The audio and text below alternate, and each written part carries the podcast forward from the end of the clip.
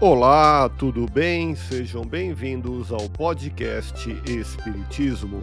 Aqui é o Paulo e vamos apresentar os fundamentos da doutrina espírita com o estudo da obra O Espiritismo na sua expressão mais simples, capítulo histórico do Espiritismo, publicado em Paris em janeiro de 1862. Continue acompanhando as explicações de Allan Kardec.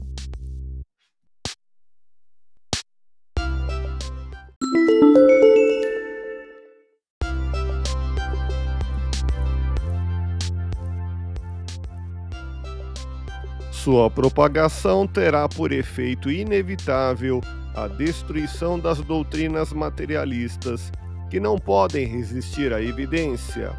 O homem convencido da grandeza e da importância de sua existência futura, que é eterna, compara com a incerteza da vida terrestre, que é tão curta, e eleva-se pelo pensamento acima das mesquinhas considerações humanas, conhecendo a causa e o propósito de suas misérias. Ele as suporta com paciência e resignação, porque sabe que elas são um meio de chegar a um estado melhor.